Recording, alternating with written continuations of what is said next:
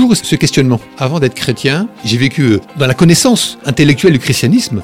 Ma démarche à moi, c'était euh, faire le mieux possible, respecter le mieux possible, aimer l'autre. Mais j'ai pas le modèle de Christ rapidement dans mes études, je me suis posé des questions. Ma mère est morte quand euh, je finissais mes études médicales. Ça m'a incité à poser des questions sur ce qu'on faisait, à quoi servait la médecine, au nom de quoi on fait ça?